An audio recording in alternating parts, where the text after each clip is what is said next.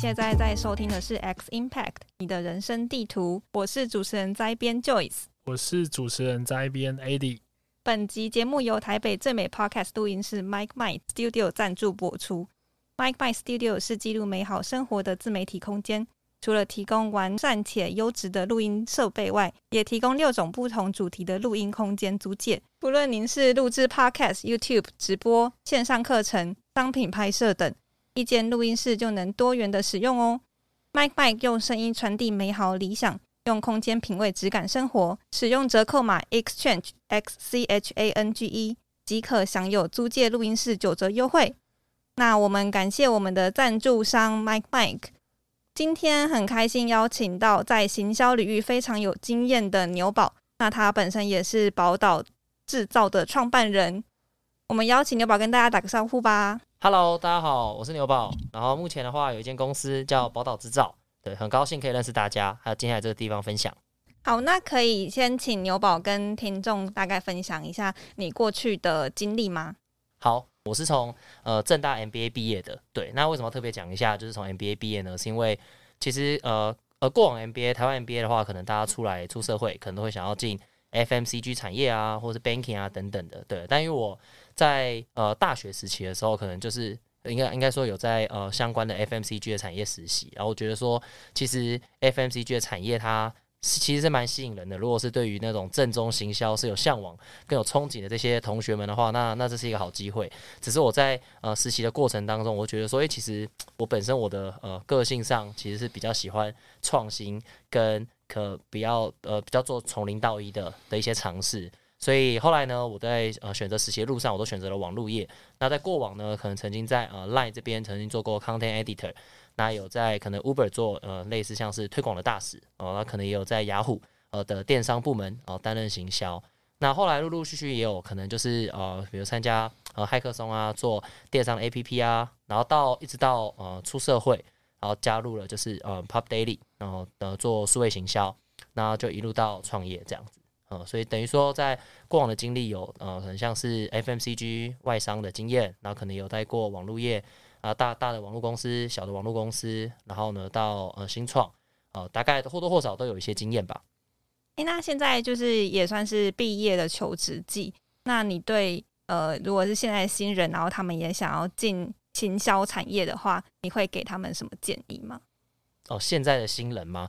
呃，首先我觉得先先跟如果假设现在听众是呃同学的话，我只能说你们真的是活在一个 相较非常非常竞争的一个时代。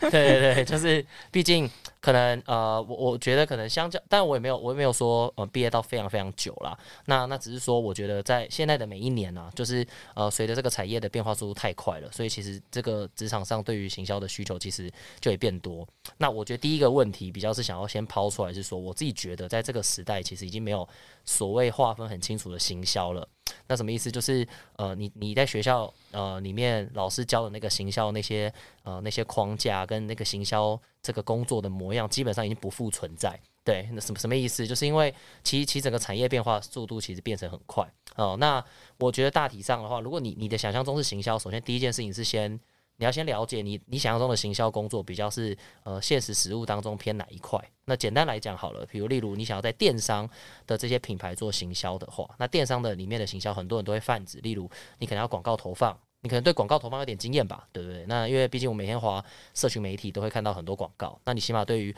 广告素材制作哦投放社群平台那要有一定的认识。好，那所以说就是第一个你可能就要就要会数位广告。那你既然要做广告的话，你可能就要会做素材。那你可能对于社群平台就又要了解啊，Facebook、Google，然后 Instagram，他们 YouTube 啊这些不同的平台哦，还有 TikTok 啊这么多。那这些这些平台当中，呃，你有没有对它的一些像是呃，比如说他们在设计上的逻辑啊，然后或者是他们的一些呃演算法的呃这些所谓的架构，有没有稍微了解一下？那你才可以知道你自己要担任什么样的角色。好，那那那如果说诶，你觉得你哦，其实你们要做电商，你可能想要做的是。哦，例如可能像是 FMCG，好，那可是像 FMCG 也变很多，因为现在 FMCG 他们每个这个品牌他们要做活动的话，其实也很难单靠像以前那样，哦，就是单从自己内部的行销部自己把呃行销案做完，他们很长时候也会需要发包啊，和外面的 agency 去去切分一些工作，那不管是线上的活动、线下的活动，哦，然后出一些联名的周边，跨界这些的，其实呃会考虑到蛮多的，可能有有些甚至会有一些像是呃商业开发的能力，那或者是有一些可能会需要一些，可能还要对设计上有一些基本的概念，因为你才可以对外部的厂商去做一些实体的一些线下打卡点啊输出物。好，所以说其实我觉得在这个时代，呃，如果假设你是一个新鲜人的话，我觉得第一件事情可能先厘清一下你对于行销工作的想象是什么，那然后你想要进入的呃那产业是什么，然后想要进入产业里面的你的那个 dream company 又是什么？那这个 dream company 里面的这个职位呢，它通常你那个 JD 都会有一些描述，你是不是都看得懂？那你看得懂了以后，接下来可能才会回到我们今天的这个问题，就是你需要培养什么样的能力？对，所以，我我觉得，我觉得这个问题它其实它架构是蛮大。我觉得先先先厘清这些事。对，那但我觉得如果说综合以上好了，就是我觉我觉得可能呃，行销人必备几个能力啦。第一个一定是哦，我觉得在这个时代，我觉得至少对于社群平台这件事情，要很高很高的掌握度跟敏锐度。对，因为绝大多数现在的呃老百姓的生活挂在社交媒体上是非常久的。对，所以一定要很高的敏感度。如果说你对于这些东西都不了解的话，那你就丧失了。沟通能力，对你的你的那些行销创意会没办法沟通，所以我觉得起码我觉得第一个这件事情是你一定要很清楚很会的。那我觉得第二个行销人的能力的话，我觉得啦，就是对于我觉得一些设计品味啊，就这种这种东西要有一个概念，对，因为呃同样也是你今天要把你的创意呃告诉大家，所以呃那你也要会跟设计师去沟通素材，或是你至少要跟供应商供应呃沟通素材嘛。那你对于这种素材的制作啊，你对于设计要有一定的概念，那你可能也要会写一些文案，对，所以文案，然后对于一些设计素材要有一点点概念。那最后一个，我觉得就常保好奇心，对，因为哦这个产业变动太快了，那你你有好奇心的话，那起码可以让你至少呃可以跟得到这个潮流。那我觉得大概就这三点吧。刚听牛宝这样讲起来，就是因为你也是在算是正规的学校毕业的，那你就是一路走到。你刚刚说的可能这三个技能培养，一个是社区媒体嘛，然后第二个是呃，可能对设计要保有一些敏锐度，那跟第三个是好奇心。那你平常是怎么累积这些专业的？其实我我虽然讲这三三个东西，那可以发现其实就倒回来讲的话，其实我觉得第一个最重要是好奇心。哈，那好奇心这件事情，它其实就是因为我我觉得好奇心会跟什么东西有关呢？就跟呃兴趣有关。对，那。为什么会这样讲？就是因为我我觉得现代人某种程度上有点悲哀的是，因为因为可能滑手机真的太爽了，对，所以他可能没事的时候就一直滑手机。但其实我觉得滑手机这件事情是，我觉得有一个很很很可怕的点，是因为你你以为你好像在吸收新资讯，或是你觉得你好像每天都被资讯轰炸，但其实你其实蛮贫乏的，因为你都你会只认识到比较皮毛的一些资讯，那这些东西就没有办法去真正去构成你可能真正的兴趣。那我我会觉得是说，其实呃，你把手机放下，你其实还有很多事情可以做，但是你要去想出你可能想要做呃，可能什么样的事情。那好奇心，我觉得就是呃，第一件事情是他你会先了解自己，可能你自己比较你的个性是什么，然后你了解你的个性是什么，你你对什么东西有热情，就尝试往那个方向去走。所以像以前呃，不管从以前到现在好，在面试我都很看重哦兴趣这件事，是因为透过问你的兴趣是什么这件事，你会知道你平常对什么有好奇心。对，像像我自己本人好了，我可能我从以前到现在啦，我我自己都很喜欢关注一些流行时尚的东西。好，那其实关注流行时尚这些东西，我从一开始我单纯就是喜欢逛街。那喜欢逛街，一定就会跟吃喝玩乐之间挂钩嘛。对，所以我就会呃很常去关注，可能像是哦咖啡店、咖啡店哦，然后可能有些餐厅有什么新的一些菜色，然后再到可能哪些服饰、哪些鞋子，就我我很喜欢消费文化。好，那一开始是这样，只是纯当一个消费者。那后来久了以后，你很多东西都买了嘛？那你久了以后，你会想说要把钱花的巧。那把钱花的巧之后，你就开始做一些功课。而为什么有些品牌就是特别厉害，而有些品牌为什么就是出不了很很好很厉害的东西？那为什么国外的月亮就是比较圆？啊，为什么台湾品牌有时候就比较辛苦？哦，你就开始去了解一些这些东西。那去了解以后，你就会发现，那其实背后还有些脉络嘛，有些历史文化啊等等。那那你当你了解，然后你就开始去大量的去阅读一些书籍啊，一些杂志。然后你去了解这些以后，就发现哦，原来这个背后它其实是有些，就是有些设计的思维在里面的。那不同时代又有不一样，所以我觉得有点像说我的，我这是我自然而然的。它这不是，这可能不是一个速成的，可能什么三两三个月就养成。它可能是个我一个结合了我的生活，然后伴随着我可能三四年，然后我逐步的去把这个东西练起来。对，那这就是一个我热情的所在嘛。那你看，它可能本来就是单纯从服饰。然后可能到可能吃喝玩乐的流行文化，啊，可能再碰到一点点历史啊相关的。对，那像现在不是做行销吗？对，那行销的话，可能很多时候我们都会常常讲，我们要把创意要找到一个载体。诶，有的时候你看你跨界合作的时候，就发现诶，很多的品牌都都都是那种平常你会去消费，或是你曾经可能有研究过的，或是你曾你认识的。那这个时候，我觉得你诶，你就很快的，好像你大脑中有个抽屉吧，就可以可以可以把这些提出来。那你在发想创意的速度就可以变很快。对对对，所以我所以我觉得就是这个这个，我觉得我就是第一个就是我觉得就是好奇心。那伴随的好奇心，为什么讲它是第一个？是因为因为你看多了，所以你其实对于呃很多东西，我自己觉得啊，看久了，其实我觉得或多或少可能品味就是会越来越好。但我不敢说我超好，只是你因为你看了很多，你知道世界上好的东西大概长什么样。那为什么他这样设计的时候，你就会知道说哦，那如果今天换你自己做的时候，你大你大脑中有刚刚讲那个抽屉。那你就是可以把它拿出来，你至少可以临摹，或者是可以，可能是可以类比。那你有可能在跟设计师沟通的时候，设计师搞不好也大概就他就更清楚知道你在讲什么，而不会好像很多东西都很抽象，或者是呃，就是只能用比较贫乏的字句去形容一些你想要形容的东西或产品这样。对，那所以我觉我觉得练习现在不外乎就是呃，可能第一步吧，就是你自己身体力行去找到你热爱的东西以后，你先你去透过消费。或者是你去实际上去实做，呃，然后呢，然后先去先去了解它，去认识它。那在第二个的话，就是比较系统性的去去去了解它背后的脉络，对，去去可能透过书籍、杂志。那因为像现在又回到线上了，那线上现在很多非常多资料可以查，那你就可以透过线上去把这些资料好好的给查出来。那像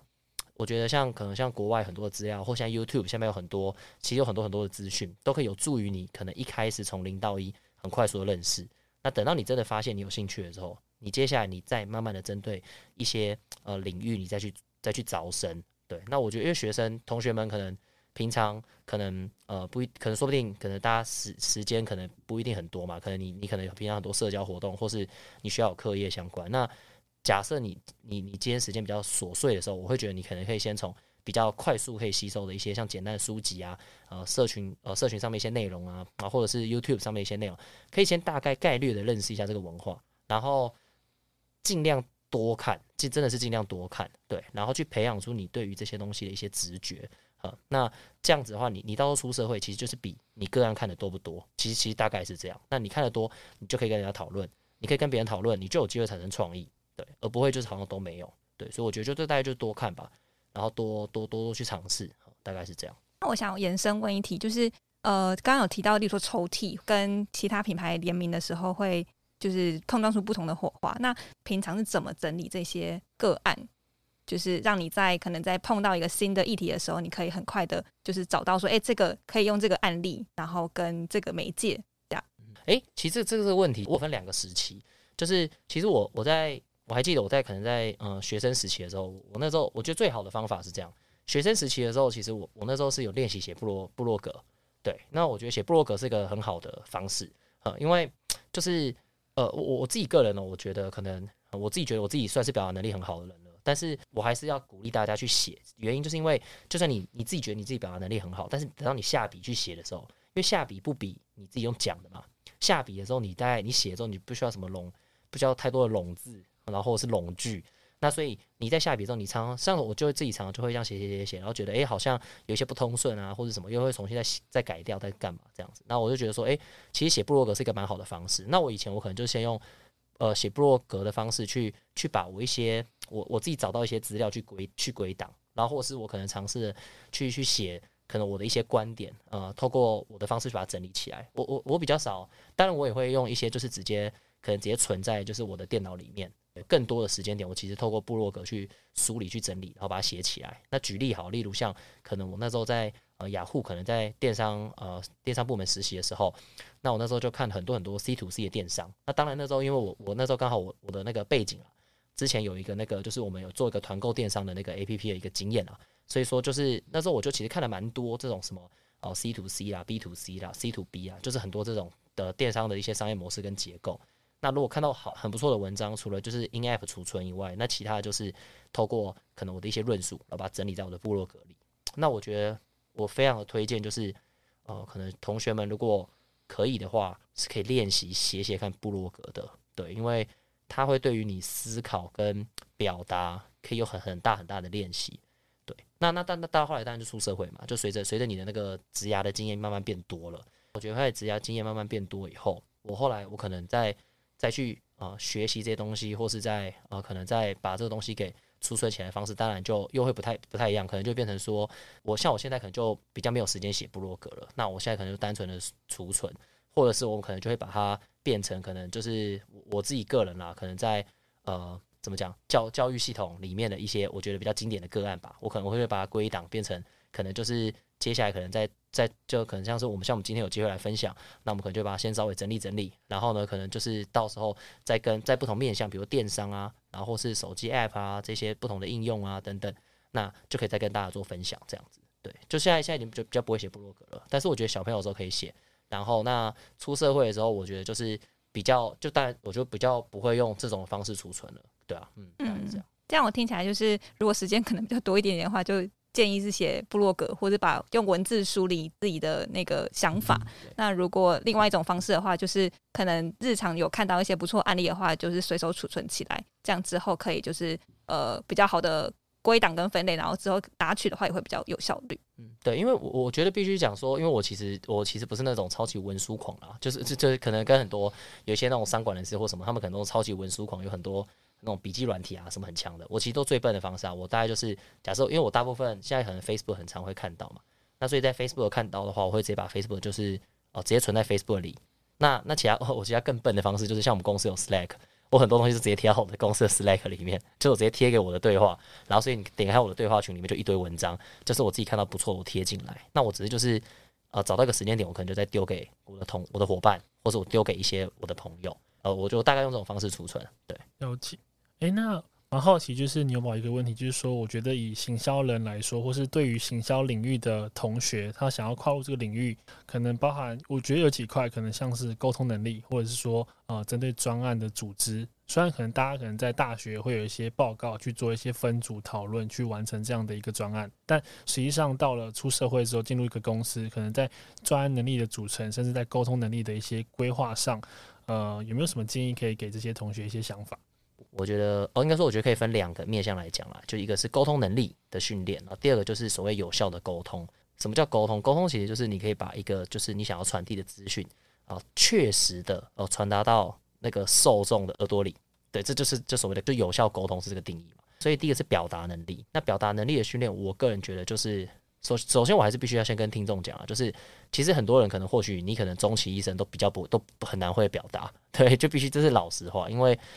必须讲，呃，因为这个跟人格特质有关。那我也不觉得说每一个人可能都要担任那个对外的角色，对。所以我觉得第一个可能先还是要先让你你自己本身还是要先问一下自己，你自己是不是与他人交谈时你会不会觉得害羞，或是与会觉得难受？那如果是的话，那那我是觉得可能你就先放弃，不要练这个技能了。对，你就可能去追其他的东西。但是如果你觉得说，诶不会，因为你你非常喜欢的与他人沟通，然后。在学校当中，或是在团体生活当中，常常都是那个发言人的话，那我觉得很好。那你接下来你去练习，你要第一个练习的沟通能力，我觉得比较是，就是你要如何用比较有架构的方式去去做沟通。对，因为就是这会体现出你的工作成熟度。对，就例如说，可能简单的列点哦，请今天来就是要讲几个重点。对，然后或者是可能像我觉得可能很多东西可能可以分前中后期，你就用长期用构面去跟大家分享。那我觉得这个东西的练习，其实跟刚刚在讲那个写那个部落格有点关系哦，因为你如果在写部落格的时候，你势必也不可能用流水账，你一定会尝试要分段。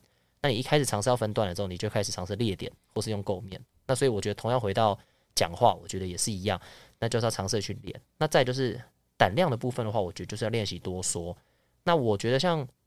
好像今天是来 Exchange 的活动嘛？那那 Exchange 这边的话，他现在可能就是呃有像我这样的 Podcast。但以前我认识 Exchange，或是以前我在参与 Exchange 活动，它有很多线下一些 Networking。那我觉得这种 Networking 的活动是一个，我觉得是一个对于学生来说，我会蛮鼓励你至少要在你学生时期就尝试去试试看，去参加一些活动，然后主动的去认识他人，去做一个什么三十秒的一个快速自介，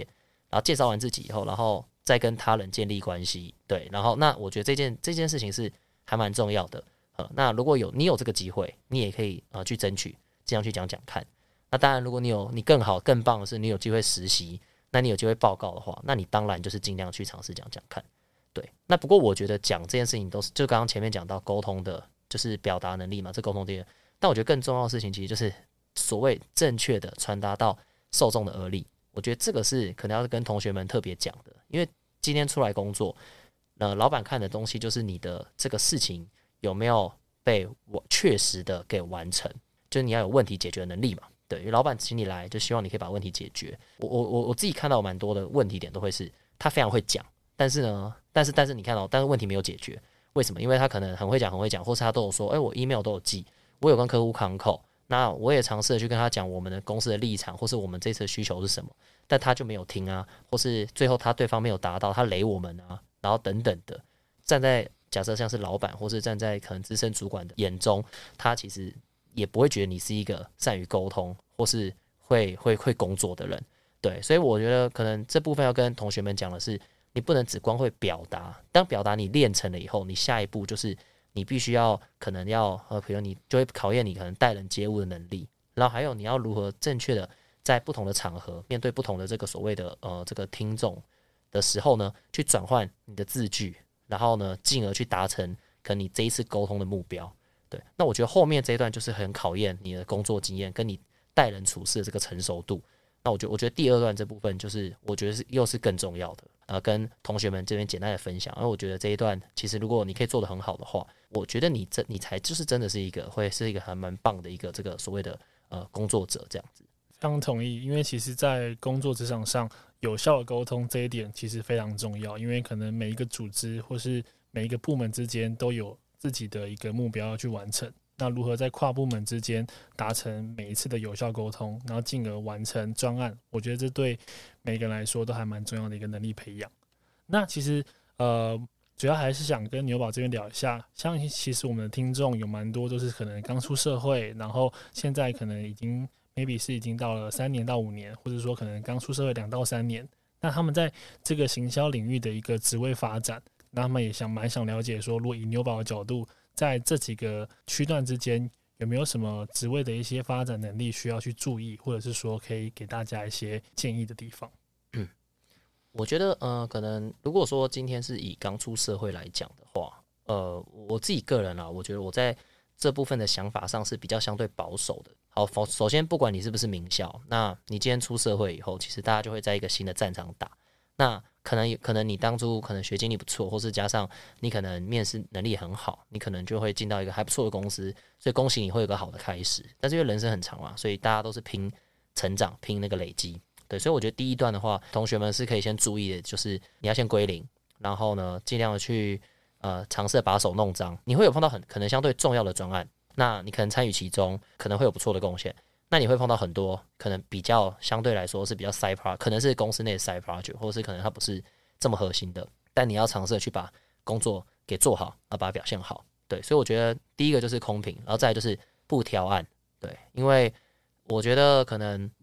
其实眼光放长吧，你可能假设你工作要三十年，你现在前面的一年到三年，其实就真的只是刚开始。那我觉得你在呃认识自己的过程当中，你尽量不要帮自己受限，你尽量去多尝试。那有些专案，你可能你是要尝试要跟设计师沟通，你就尝试去沟通。有些东西可能要碰到一些设计素材，有些东西可能要碰到一些业务，有些东西可能要碰到一些财务，你要整理那些报表，整理一些资料，那可能相对来说乏味。可能那你可能会觉得说，哇，你自己可是行销奇才啊，那我可能怎么会把我放在整理这些报表嘞？但是前面前面几年，我觉得我觉得就是关键点在于你去尝试去多看多学。那你如果一旦你受限，那其实你你的视野就变小，那你视野变小，你未来累积速度就不够快。对，所以我觉得其实一到三年，我我觉得没有什么技能上的建议，我觉得比较多是心态上，你就尽量是尽量是就是多去多看多学。那那种就硬技能类的，能能有机会练就去练。对，那那以我为例好了，我可能我刚出社会，或者说我在实习的时候，那像我刚刚讲到，可能之前在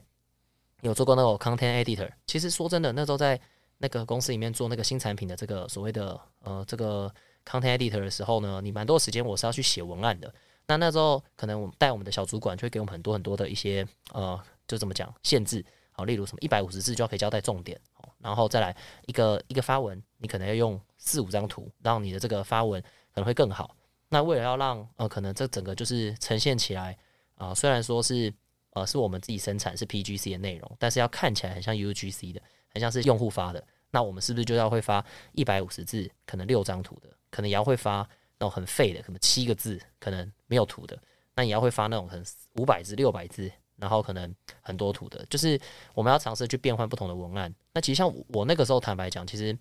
呃，我都印象很深刻。其实我那时候花很多时间都在呃写文案，写文案。那时候还没有什么 Facebook 小编这种职位哦，那时候就叫那时候叫 Content Editor，是因为它是呃产品导向这样子，所以它是产品里面的内容部。但啊，可能就是我，我们都真的是狂写，然后还跟着我们的其他实习生的朋友，就很多晚上都在讨论哦，怎么样写更有创意啊？怎么怎么样可以写出差异？那那时隔多年以后，其实我后来加入那个就是媒呃网络媒体公司嘛，呃，那我们公司最主要就在写呃写贴文，谁知道后来社群小编变成一个显学嘛，就是就是超级多人都在呃每间公司，现在哪间公司没有社群小编？对，然后再的话是哦社群社群小编或社群，其实已经变成一个专门的一个行销内的一个这种职位了。对，那我觉得就是当年其实也就没有在在意这些嘛，就是基本上老板丢下来我们就做，对。然后那时候当时可能也练习哦投广，可能就是想试试看这些素材是怎么样去把它曝光出去的。那所以我觉得其实像这种小东西都是这样来的，对吧？那可能就我觉得是一到三年，我觉得特别是这样。好，三到五年的话，如果说你今天在一份工作这样做三到五年，开始呃有有一段时间经历了，我觉得。呃，除了刚刚前面讲的你继续保持以外，我觉得一个很重要的第一件事情，可能就要先去想你的那个技能的累积啊，就是技能的累积，你到底现在是在累积什么东西？可能就开始去思考这件事。因为假设假设你可能呃出，假设你顺利是大学毕业直接进职场，五年大概就是二十七岁嘛，对吧？那你可能已经如果顺利的话，你可能应该都会有些作品集了，对啊。那那这个时间点，你可能就要去反思一下自己，是说。呃，你在行销这个领域，你现在累积，你有没有什么东西是真的累积下来了？还是你其实就是都呃瞎忙，呃忙了很多东西，但好像都没有一个累积的，都没有一个很明显的作品集，或是没有一个自己很很很清楚的一些，就是呃可能为人所知的一些技能，呃，就大家都不太知道说你在忙什么，也不太知道你在团队中扮演什么样的角色。那我觉得这会是个警讯。所以我觉得，如果是工作三到五年的话，你可能或多或少吧，你你就要开始去思考。反思这件事情，找到你自己在团队的定位，还有你在形象里面到底要担任什么角色。例如，你就是，比如你就是会，你很会创意，所以呢，你可能在很多很多的这些专案的企划或什么东西都是由你去发想创意的。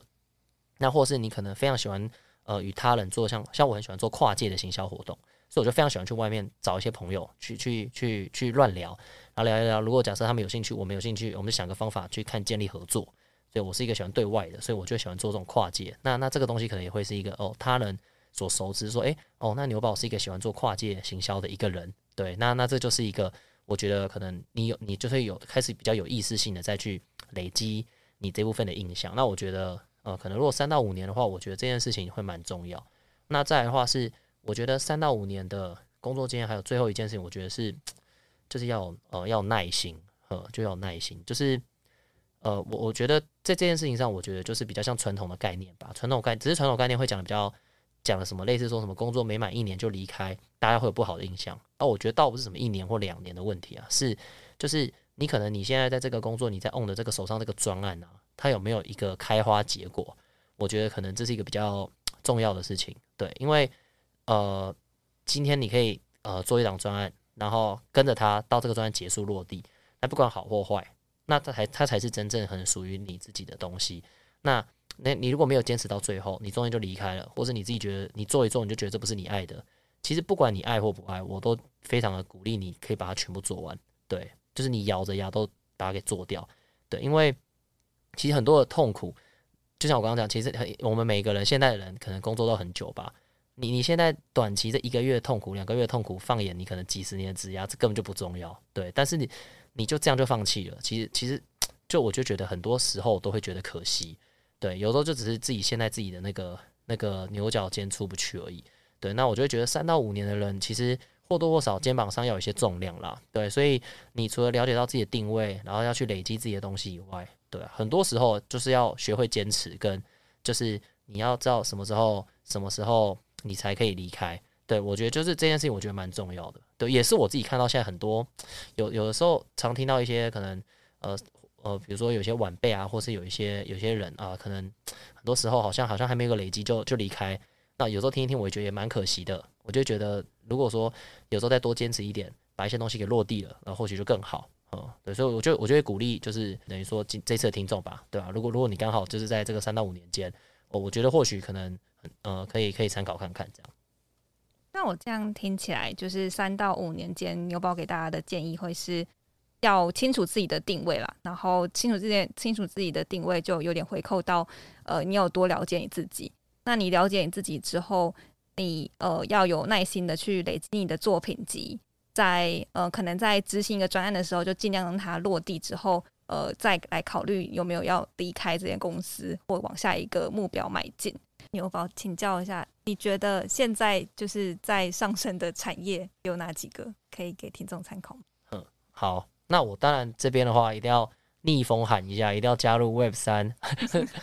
区块链相关的产业。但今天录影那个录音的时间在讲这件事情，我觉得大家应该不都会捏把冷汗。如果说是三个月前录音的话，应该大家都不会否认这件事。对，但但但坦白讲啦，我觉得是这样，就是目前既有的这些所谓的网络巨头这些公司，你你你基本上我们用三去法来看，你基本上可以确认嘛，就是这些产业大概就是这样了。呃，你大概大概都可以看到他们接下来的发展的路径，跟产业的它的那个成长路径，大家都可以看得清楚了。所以说，相比，我觉得这是比较而来的。就我觉得，可能至少以 Web 三来说，呃，现在它这个大熊市里面，然后呢，可能很多的公司现在面临裁员跟面临新的挑战嘛。但是你你你一定是知道说，像区块链相关的技术，其实还是一直在更新中，就包含录音的当下，像那个 ETH NYC。然后跟 NFT NYC 就刚办完嘛，那 NFT NYC 我觉得就撇除就不讲，那 ETH NYC 现在就开始一直在讲，接下来可能一些就是它在发展的一些路径嘛，还有他们在讲一些趋势。那我觉得当然有一些东西可能呃怎么讲，就有点是太好高骛远了，但有蛮多的东西其实就在告诉大家说，其实这个产业还是很多人正在投入正在做，对，所以我觉得再怎么样好了，就是这个产业的人就是在还是相较于其他产业。它其实它的它的速度还是相对快，对，好，那那讲完之后，我们就虚无缥缈，就讲另外一个好，就是我觉得，就是我觉得生活风格的产业其实也是，对，原因是因为我觉得人类生活、人类世界会一直演进嘛，就文明会一直演进。那那随着随着大家的物质生活越来越好的时候，大家会想要追求更多的呃满足，比如心灵的满足或是其他的满足，所以那。可能大家就开始去思考嘛，就是我现在生活过得不够好，那怎么样生活更好？所以说，更多更多跟生活体验、跟生活风格有关的产业，我觉得也是在成长中。所以你会发现说，诶，其实为什么现在可能在台湾好了，有很多很多的一些手作啊，或者是有一些啊更多什么心灵成长啊这些的课，然后或者是这些的这些产品，为什么越来越多？就是因为其实其实就是伴随这个这个总体这个大家的这个所谓生活的这个成熟度提高，这些需求就慢慢的浮出来了。那我觉得这个可能也是对，但是这个东西呢，是我自己的个人，这是我个人观点啊，我自己看到的。对，那我觉得网络这个东西，它当然是一个，我觉得大家显而易见的，对，就提供大家参考。那好奇就是说，以牛宝的角度，刚分析到，可能可以建议听众们，可能根据比较最近比较火红的一些产业去做一些投入之外，其实比较好奇说，在牛宝的过往的一些经验里面，呃，你也提醒各位听众，可以累积自己的能力，自己的专案。那从你的角度上，有没有一些成功的一些行销案例，在你的职涯中是比较印象深刻的？也希望可以给这些听众有一些 feedback。好啊，我我自己这边的话，我觉得可能在如果说以单单纯以行销来说了，如果单纯以行销来说的话，我可以先举可能呃一个可能两个之前在前公司的跟一个我们现在在做的吧。对，那前两个在前公司的话，我我印象最深刻的吧，那个时候。还在 Pop Daily，那 Pop Daily 是一间媒体公司，对，然后媒体公司的话，我我们其实就是经营很多的粉丝团，然后呢去传递吃喝玩乐、流行时尚啊，然后这些这些相关的资讯，对，那我觉得在中间有一个呃，就大概在一九年左右的时间点吧，那那个时候我们就诶发现一件事情是，我们如果单纯只靠内容去做这个流量跟粉丝数的增长啊，它会是一个可能成长的幅度，那。如果说今天我们可以做跨界，对，那什么跨界呢？因为我们在做内容的时候，其实很多人就会经过我们内容生活以后，会马上想要去买东西。那想要去买东西这件事情，那等于说我们就把流量不就是也不知道它的去向，就把它带给了其他一些电商平台了。对，所以那个时候内部讨论以后就觉得说，我们其实应该可以跟电商平台合作吧。对啊，那这样子的话，我们不就是可以很精准的把流量投给某标的性的这些所谓的 channel 吗？那我记得我们第一个是跟虾皮合作，那其实这个东西是因为是刚好是一个转捩点，我们后来当然陆续跟很多品牌合作，我觉得都很赞，但是虾皮是第一个大转捩点，是因为当时刚好是一个复合式的一个合作模式，就是我们那时候是用 Facebook 的社团去操作，然后那时候我发现那时候的 Facebook 社团一直在频繁的更新，对，哦，那这边也机会分享一下，就其实 Facebook 很清楚啦，如果你发现它哪一些功能在高频的分高频的更新的话，你大概就会知道它现在在推那个功能，那因为它在推那个功能，它就很多的红利，对，所以说那时候我们就发现说，诶，其实哦那个时候社团呢，就是它的功能还有有一些在更新，然后在那时候我们也发现一件事情是说，就是不知道大家有没有印象啦，就是之前 Facebook 它在推播一些资讯的时候，会有那种，比如你按哪个粉丝团赞，它就显示在那个河道上，对，然后或是你追踪了谁，就会跳出来，或者你加谁为好友，它也会跳在你的那个朋友涂鸦墙，然后这那那些听友都可以按赞，然后那时候我们觉得这真的太爆笑，对，因为就是很多有时候你像追踪了，比如追踪哪一个辣妹，然后她就跳在那涂鸦墙上，然后就一堆人那边就是会一堆人在底下，就是那边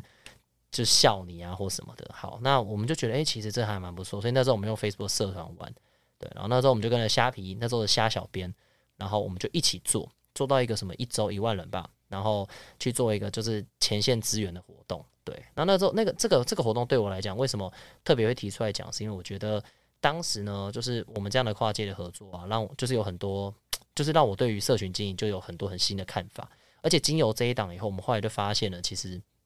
那个可能在 Facebook 演算法的一些小小机制，后来就是用到了可能很多社群。在操作上面，我们后来啦，在在公司内操作的一些一些点，那也因为这一档吧，后来就很多很多的电商平台跑来找我们合作，那我们也就开启了后来陆陆续续有跟方闹啊、KKday、呃、淘宝啊这些合作的经验，所以我觉得这是一个我觉得很有趣。那第二个的话是，呃，我们跟鲜乳方合作，就是嗯，就是呃一个优格饮的 rebranding 案，因为这个案子跟我后来会出来选择创业。有个很大的原因，很大的关联啦，所以觉得特别可以讲一下。因为其实我觉得，作为做数位行销，或者作为做网络做久了，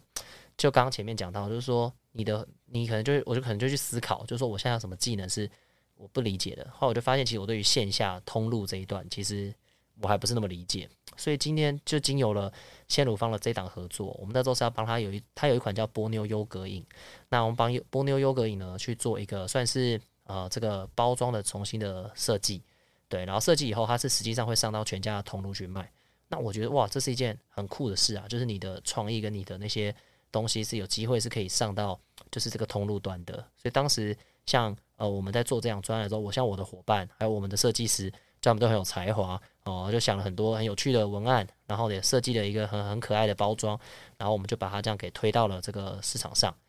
那当时在做这一档的时候，有点像就跟着我们的这个专案经理，还有跟着我们的设计师，我们就一起去看哦，原来实体通路的世界原来长这样。哦，就很多东西是你在线上可能经营线上的行销你是不理解的。好，例如你可能你假设你是做线上平台的呃数据分析，那你你可能很多时候你都要实时的资料吧？对，那可是他可能就告诉你说，抱歉哦，那个线下通路的资料最快最快就是两周内回回给你，两周哦。那那你是不是就是你要开就要开始尝试？用不同的方式去去想行销要怎么做，怎么去打，不单纯就是像线上，因为线上很多都会我们都会称哦，可能有些是迭代嘛，或者是有些东西就是我们做 A/B test 嘛。但是你线下通路这个东西，它就是没有再给你 A/B test 啊，它就是给你做出来了，你基本上就是投到通路上，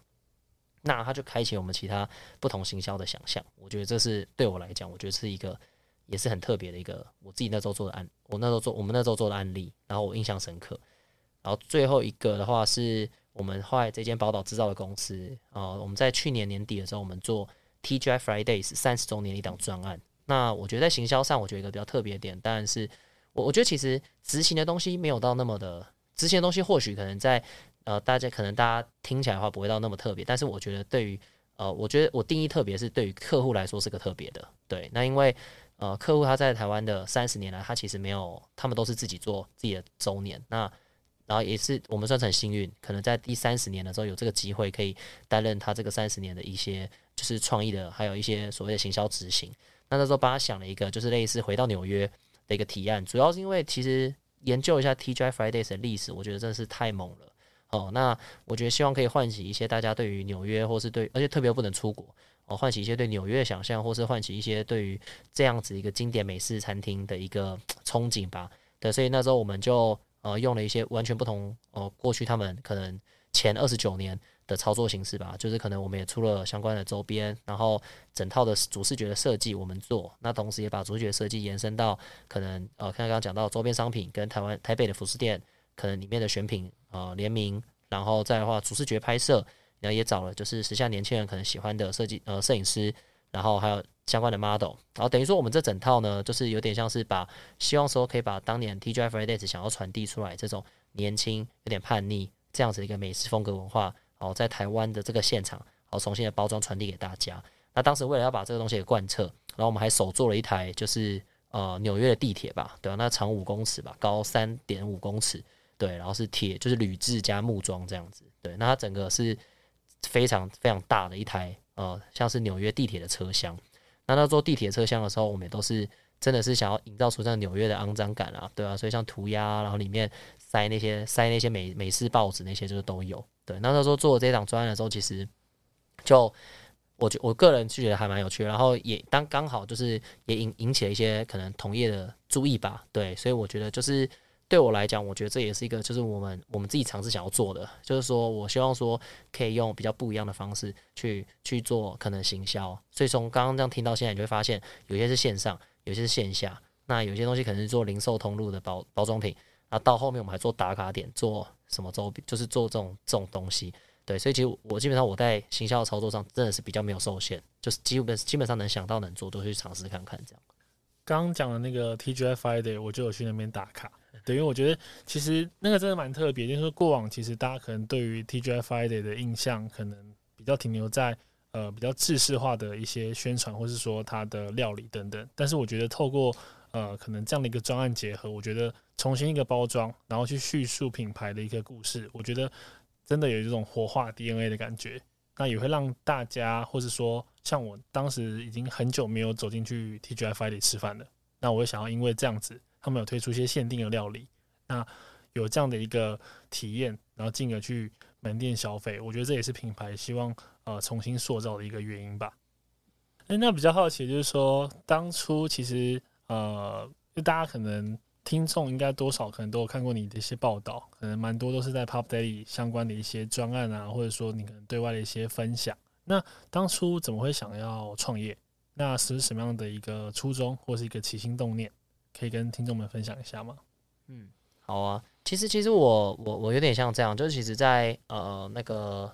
呃在 Pop Daily 的时间点，我大概就是不同时期呃都有有可能有侧重不同的方向。对，那那可能那个时候我可能之前做哦，比如像是粉丝啊，或是流量的呃，比如增加，然后后来又跑去做像刚刚前面讲到的呃，业合作、跨界合作相关的，呃，那这些其实都做的蛮快乐的。那后来就是跟呃老板这边讨论，然后我们公司一个大发展，就开始要做哦产品跟国际化。那当时也很幸运，就是有机会可以去做国际化相关的。那所以其实那个时候在疫情爆发前的时候，就有机会可以做到像我们公司那时候到香港跟马来西亚去去拓拓展。其实，在那个时候，我我其实是觉得是非常赞的啦，对啊。然后在海外海外经营这样子。那后来呢，就是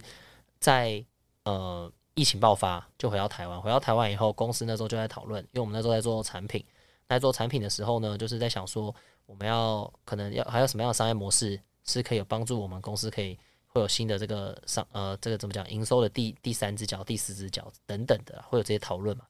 那在讨论这件事情的时候，我们就讨论到说，诶，像发胖啊，发胖是一个很大的粉砖，那可是发胖这个粉砖它要变现的话，有没有除了媒体报道以外其他的方式啊？就是这可能是其中一个讨论。对，所以那时候我们就开始尝试，可能有做美食地图啊相关的。那做美食地图的时候，我觉得，哎，其实这是一个不错的，因为 吃东西是一个刚需嘛。那所以那时候如果说我们可以把这个东西在上面找到一个找到一个商业模式的话，其实感觉对我们来说也会是个营收来源。对，所以那时候就就想这件事。那想这件事情以后，在那个年就陆陆续续，因为一些用户访谈啊，或者是这些市场调研，然后就认识了哦，可能台湾台北很多很多餐饮业的老板。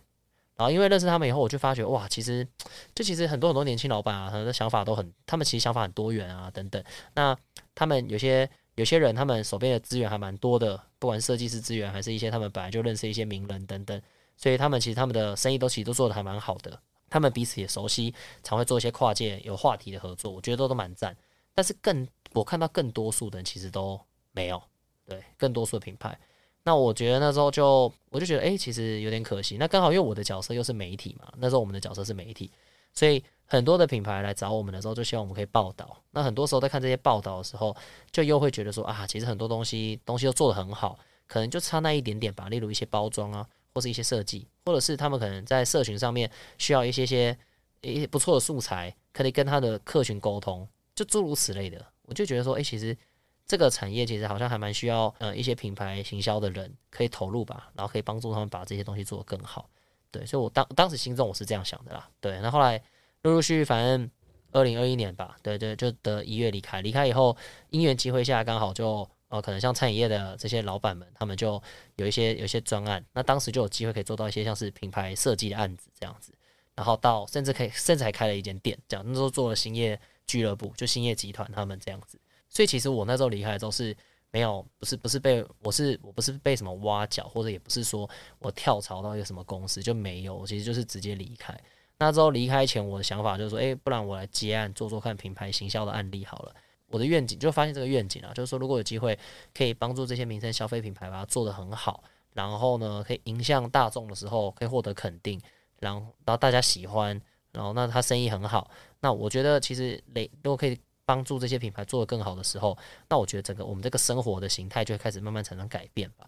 那因为疫情也不能出国啊，所以说就大部分都在国内嘛。那如果说可以趁这个时候赶快把国内的东西有机会可以把它玩得更有趣，或者设计得更好看的话，那是不是疫情结束以后，就是更多的这些所谓的外国人来的时候，就会就会觉得哇，那台湾就是这这几年变那么多，然后可能变得更好了。那那这样是不是他们对我们来说，其实也是一个就是还蛮光荣的事情？对，所以说我觉得就是有一个简单的愿景了，所以宝岛制造那时候就就决定了，好，那就要叫宝岛制造这间公司。对，那那就希望说可以帮台湾的这些东西，好，可以可以可以变得更好。那我们大部分就做餐饮、旅馆跟食品零售，其实也是有点回扣到我今天来分享一开始你们就问我的问题嘛，就是说，其实我特别选的跟网络业完全无关，其实重点就在于说我想要试试看，就是不同的产业。对，因为就因为好一阵子都在网络业了嘛，那我我会觉得是说。就算我现在放弃好了，我回去工作，我大概是选网络业吧，对啊。那这些东西其实也不会到说完全不熟，还是可以，就是还是可以继续做。只是我我想要练，就是做非网络业的事情试试看，像是这种餐饮业、旅馆业、食品零售这种过去都没有碰过的，试试看。但是我我不会是完全只是帮忙设设设计设计一下，或当当社群小编就不会。就是我希望可以用可能过往可能我比较擅长的一些啊行销的模式引入，然后帮助他们可以做更好啦。对，还还在摸索中，还在摸索中，这样太谦虚了。没有没有，不会不会不会。哎，那就宝岛制造，感觉听起来就是一个很热线，然后也是很想要发扬台湾文化的一个品牌。那如果现在就是有一些听众，他们呃对公司也非常好奇，目前有什么职权释出吗？可以请有宝介绍一下吗？哦哇，真的太太感谢大家，就是今天还可以借这个平台，可以做一下招募，这也太好了吧？好，那就。呃，我我觉得我们现在目前呢，我们主要缺，我们有缺两个大两个方向，因为其实我们公司组成很简单，就是品牌经理跟设计师们。对，那我觉得第一个当然是品牌经理这一段，其实我们持续性持续的在找可能相对资深的呃品牌经理。那什么叫品牌经理？就是因为我们的客群刚刚前面讲到，我们其实跟台湾蛮多，就是我们你可能你们大家平常身旁。会听过的那些所谓知名的一些餐厅，其实我们都蛮多都认识，然后有一些都我们的客户。那那其实我觉得第一个就是品，我们需要一些品牌经理，就是如果你对于这个产业有热情，那你今天你不怕沟通，因为餐饮业哦，或者是像食品零售业，那他们呢，其实在他们都是做实打实的生意啦。什么叫实打实的生意？就是简单来讲，餐饮业的话，就是我今天店门拉开，我就要工，我就是要做生意了嘛。对对对，那所以。每一天每一天，它都是呃很多的挑战哦。那食品零售的话，就像刚前面讲到，它它不是跟你它没有在跟你迭代的嘛？它一个批量出去就是，比如说就要做七万七万盒，一个批量出去就是要做八万盒，对，所以他要你去做一个 planning 很好的 planning，然后 planning 结束以后呢，上市监测去看它的成效哦等等的，对，所以我觉得说，诶，如果你对于这个产业有兴趣。对我我觉得是最重要。你自己本身呃喜欢是善于沟通的，呃不会去害怕说可能跟比如说不管在店头哦，可能跟店长，呃或者是在呃公司跟老板们开会，你可以很很长的变换角色，然后可以跟这些去去去转换视角，跟不同人沟通的话，那我觉得，诶，其实这个工作，如果你有兴趣的话，可以尝试看看。那因为我们公司其实有一个很大的重点，其实就是 我们比较不受限了。就算我们做餐饮业，它可能也不单纯就只有呃餐饮业的合作，比如餐饮跟餐饮的跨界有，然后可能或餐饮跟服饰业的跨界，哦，餐饮跟音乐的跨界，对，或者是我们今天可能集结好多家餐饮，我们做个造节的活动，呃，可能这些都有，对，然后或者是我们可能做一个呃，可能像是电商的一个呃空投，就是限定限定礼盒的空投，其实有很多，就是我们这边其实算是一间创意公司。那如果你你具备刚刚讲的特质的话，那那其实你来到我们这边，你可能就可以透透过我们的这些创意，你可以有很多很多不一样的作品集啦。对，那这是一个职位。那第二职位呢，就是设计。我们这边设计也在找一些资深的设计。那毕竟我不是设计师，对我可能就是很难很难的，就是很具体的讲。但我只能说，因为我们的设计案基本上是包山包海，就是你自己本人在设计上啊，你自己是一个不满足于现况的，就是说。你可能，比如说你在，你可能就只做平面哦，或者是你可能只做网页的设计，已经没办法满足你了。你觉得说你是一个对于美感，或者是你觉得对于你今天的那个所谓设计，你想要体现在所谓不同的载体上，不管是线下打卡点啊，好包装品啊、品牌啊、标准字啊、logo 的设计啊，然后你想要让这些东西在大街小巷有机会被看到的话，如果你是这样的人的话啦，就是也是蛮欢迎你可以来跟我们聊聊看，对，因为。我们基本上的专案都是很不受限，所以可能有要做网页，有可能要做打卡点，也有可能要做平面，也有可能要做包装品。那有些人可能帮人家做 rebranding，就都有。对，所以如果你自己本身是一个自己觉得自己是不受限，然后喜欢接受挑战的人的话，你也可以加入。对，那这边有蛮多你可以发展的舞台。对，也就是就是比较会怎么讲？比较糙的舞台，对，好啊。那我们之后也会把那个可能资缺的资讯放在那下面的资讯栏。那如果大家有兴趣的话，也可以直接联系牛宝。好，今天牛宝的分享，我觉得也有三个 kick away，我觉得可以带给大家。第一个就是好奇心，那这点我觉得其实不论在任何的一个职务上都非常的重要。你永远保持一个好奇心，你才会对于每天你想要。呃，每天新的一天，工作可能非常累。每天新的一天，你可能想要完成的事情，其实你才会有一个动力。那去对于呃你接下来想完成的事情去做一个掌握。那我觉得第二个比较大的一个重点就是公平理论吧。我觉得其实就像牛宝说的，呃，永远把自己当做一个空瓶的概念，去努力去吸收不同的一个养分。那呃，适时的让自己可能重新归零，去思考。自己可能在接下来的一个下一个阶段，想要累积或想要完成，或者想要去学习的东西是什么？那因为就像牛宝前面提到，现在不一定有一个所谓的行销人所必备的能力，那反而行销人所要必备的能力是从生活周遭去体验、去了解、去挖掘。那我觉得这也跟好奇心有关。那我觉得随时的保持自己一个弹性的空间，其实也对于行销人来说，我觉得是蛮重要的。那我觉得最后一点就是热情跟勇于承担，因为这些不论是你是行销人，或是你是其他的工作岗位，那有热情并且勇于承担，我觉得在每一个专案进度上，其实你都可以得到更多，并且学习到更多。那我觉得今天也很谢谢牛宝的分享。好哦，那我们的节目每周三晚上十点会更新，那也欢迎大家订阅、追踪、分享给我们身边的朋友们。也欢迎到 Exchange 的 Facebook 帮粉丝专业按赞哦。我们今天真的很谢谢牛宝来玩，那我们下次见，拜拜，拜拜，拜拜。